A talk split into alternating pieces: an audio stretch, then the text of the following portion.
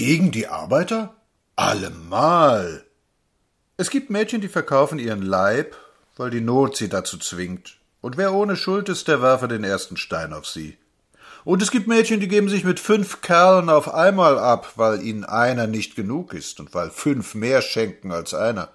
Und es gibt solche, die die Nächte durchtanzen und solche, die wegen des dünnsten Ringes einem Mann auf die Bude gehen. In dieser Hinsicht gibt es alle Sorten. Und weil der Körper das Eigentum des Menschen ist, so hat das jede mit sich abzumachen.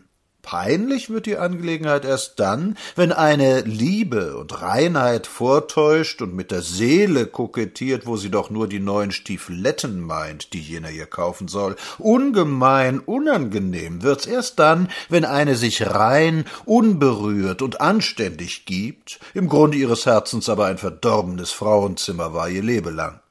Aber ich wollte ja etwas von der deutschen Justiz erzählen. Die Mitglieder der studentischen Verbindung Thuringia bewahren bis zum 1. September dieses Jahres in ihrem Clubhaus Waffen auf, die sie von einer eisernen Eskadron erhalten haben wollen, also von einem jener ungesetzlichen Verbände, die so viel Unheil und Blutvergießen in Deutschland angerichtet haben. Die Studenten führen vor Gericht an, ihre Harmlosigkeit gehe schon daraus hervor, dass sie von den Waffen beim Kappputsch keinen Gebrauch gemacht hätten. Ja, das ist gütig und sicherlich ein mildernder Umstand. Ja, es wäre zu erwägen, ob man solche Herren nicht aus dem Paragraphen 51 wegen mangelnder Zurechnungsfähigkeit freisprechen soll, denn wer Waffen hat und auf die Regierung nicht schießt, Mehrere Arbeiter, die von diesem Waffenversteck hören, holen die Waffen heraus, wozu sie keine Berechtigung hatten. Sie geben sich als Beamte aus, die Waffen verschwinden. Und jetzt werden beide Gruppen unter Anklage gestellt, die Studenten und die Arbeiter. Beide haben genau das Gleiche ausgefressen. Sie haben Waffen verheimlicht und so das Entwaffnungsgesetz übertreten.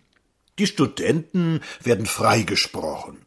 Einer der Arbeiter erhält wegen Diebstahls und Vergehens gegen das Entwaffnungsgesetz vier Monate Gefängnis und tausend Mark Geldstrafe.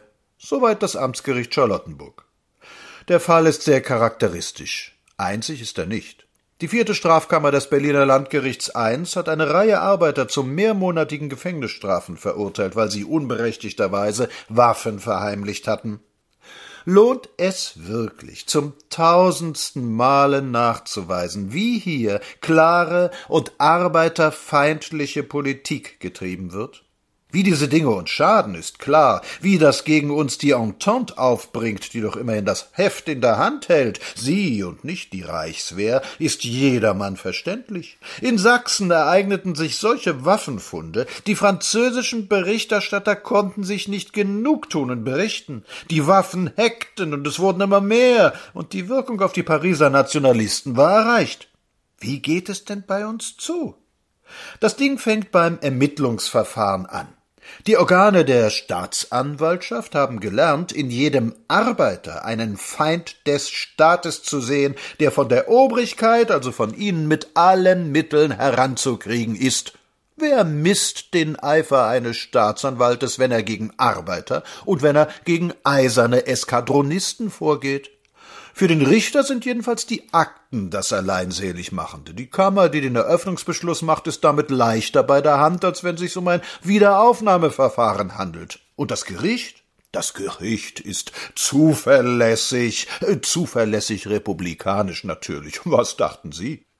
Eine Regierung, die tatsächlich keine Macht und keine willigen Organe besitzt, um die Entwaffnung ehemaliger Offiziere und Freikorpsführer durchzusetzen, die keinen einzigen militärischen Kappkerl in ihre Gewalt gebracht hat, die kommunistische Wasserträger aus dem Ruhrrevier fängt und Herrn Bold, Herrn Vogel, Herrn Kapp, Herrn Erhard laufen lässt, diese Regierung sieht sich politische Heldentaten deutscher Richter an, die so aussehen, die Brigade Erhard hat eine geheime Kampforganisation und eine Feme, die sich über ganz Deutschland erstreckt.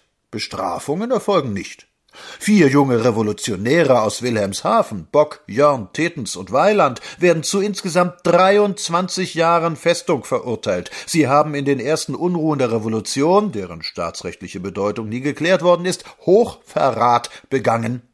Ein Chemnitzer Schneider gibt einer Münchner Entente-Kommission verborgenes Kriegsmaterial an. Er bekommt ein Jahr Gefängnis wegen Verrats militärischer Geheimnisse, die diese militärisch gänzlich bedeutungslose Reichswehr gar nicht mehr hat. Die Verheimlicher der Waffen werden nicht genannt.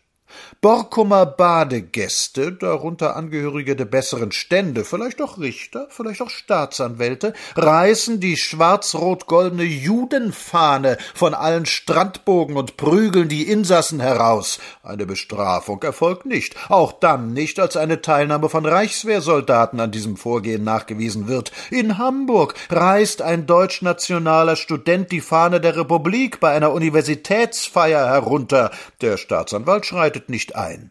In Düren holen drei Sozialdemokraten die Fahne Wilhelms II. herunter, mit der die Deutsche Volkspartei am Beisetzungstage der Ex-Kaiserin gegen die Republik demonstriert. Sie erhalten jeder drei Monate Gefängnis. Der kommunistische Parteisekretär Ewert sitzt sechs Monate in strengster Untersuchungshaft. Dann wird er vom Reichsgericht von der Anklage des Hochverrats freigesprochen. Ein Kriegskrüppel, der mit Zigaretten handelt, schlägt einen halben Pfennig auf die Zigarette zu viel auf und wird vor Gericht gestellt. Zwei Beamte der Sicherheitspolizei, Schreiber und Donnerty, beschlagnahmen widerrechtlich Zigaretten, das heißt also rauben sie und verkaufen den Raub. Sie erhalten Mindeststrafen und Strafaufschub. Die belanglosesten Mitläufer des mitteldeutschen Aufstandes erhalten drakonische Strafen, adelige Waffenschieber werden sofort aus der Haft entlassen, eine Bestrafung erfolgt nicht. So sieht die deutsche Justitia aus. Die Republik, sagt Linke Pot in seinem außerordentlich witzigen Band Der deutsche Maskenball, die Republik war von einem weisen Mann aus dem Ausland ins Heilige Römische Reich gebracht. Was man mit ihr machen sollte, hatte er nicht gesagt. Es war eine Republik ohne Gebrauchsanweisung. Sie fehlt eben. Und so stehen denn noch heute alle diese Regierungsrepublikaner herum und ahnen nicht, dass die schlimmste, die tödlichste Gefahr in ihren eigenen Ämtern hockt, streng auf dem Boden der gegebenen Tatsachen. Jagt die Republik einen solchen Richter fort? Ach, die Unabhängigkeit der Richter. Und wie ist es mit der Unabhängigkeit der Gerechtigkeit? Die Zweiklassengerechtigkeit sitzt in den Köpfen jener Juristen so tief, dass sie sich gar keine Vorstellung mehr davon machen können, wie schief die Dame Justitia ihre Acht-Groschen-Waage hält. Unverbindliche Gespräche gut gedrillter Chorstudenten sind doch selbstverständlich keine Delikte. Wüstes Kneipengejohle verhetzter Arbeiter wird unnachsichtlich verfolgt. Preußische Minister des Innern hängen keinen, sie hätten ihn denn zuvor. Nun ein Bilderbuch von George Gross aus dem Malik Verlag. Das Gesicht der herrschenden Klasse haben sie, und schon ist es beschlagnahmt. Die karikierten Opfer des genialen Zeichners laufen alle noch frei umher. Es scheint mir überhaupt ein Erbfehler der Deutschen, hat der junge im Kriege getötete Otto Braun einmal gesagt, ihre Gemeinheiten immer ethisch rechtfertigen zu wollen. Wir dürfen hinzufügen, auch juristisch tut man es. Die Wirkung ist ganz, wie sie Roda Roda einmal, es war im Jahre 1906, geschildert hat. Ein Mann erfindet ein Justizklavier. Man stellt die Hebel ein, drückt und unten fällt das fertige Urteil heraus. Aber Pedale muss das Justizklavier haben. Lassen Sie auf das Piano-Pedal etwa eine fünfzackige Krone malen und auf das Forte-Pedal lassen Sie schreiben Sozialdemokrat. Das Mädchen Justitia spielt munter auf dem Klavier, Piano und Forte, wie es sich trifft. Es ist ein feines Mädchen. Mild ist sie gegen Adel, Studenten, Offiziere, Nationale. Da wird nicht zugeschlagen. Aber gegen die Arbeiter allemal.